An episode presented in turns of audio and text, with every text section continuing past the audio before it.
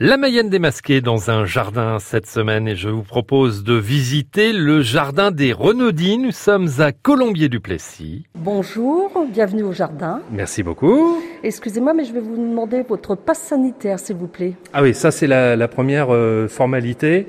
Alors euh, je vais vérifier ça sur euh, mon, smartphone parce que je suis outillé numériquement. Vérifier, vérifier. Oui, ben vous êtes valide. Je vous passe un plan des jardins. Donc euh, nous sommes zone numéro 1 et vous avez tout le parc floral et un petit écomusée et le labyrinthe de maïs. J'ai rendez-vous avec euh, Monsieur Garnier. Monsieur le directeur. Bonjour Sébastien Garnier. Oui, bonjour Philippe, bonjour à tous. Bienvenue au jardin.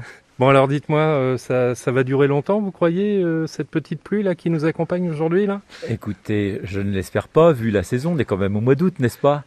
Après, si on veut garder, voir le positif des choses, vous allez découvrir des pelouses qui sont vertes au mois d'août comme elles n'ont jamais été.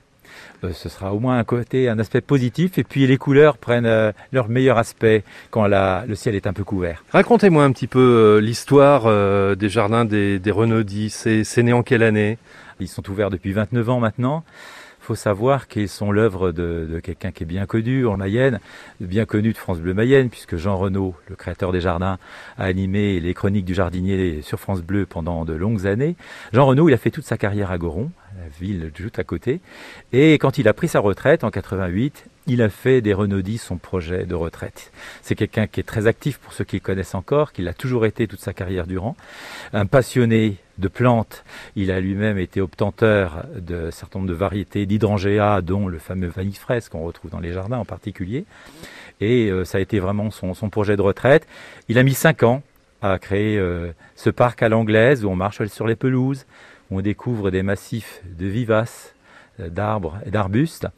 Et on a donc ouvert en 93.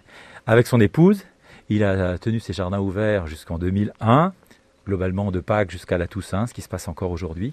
Et à partir de 2002, c'est la communauté de communes du Bocage Mayennais, là où on se trouve aujourd'hui, qui euh, a pris le relais de Jean Renaud. Ça fait 20 ans cette année. Le jardin en, quelques chiffres. Euh, le parc euh, fait 3 hectares et demi, sans compter l'hectare et demi de, maïs où le labyrinthe est, ouvert actuellement.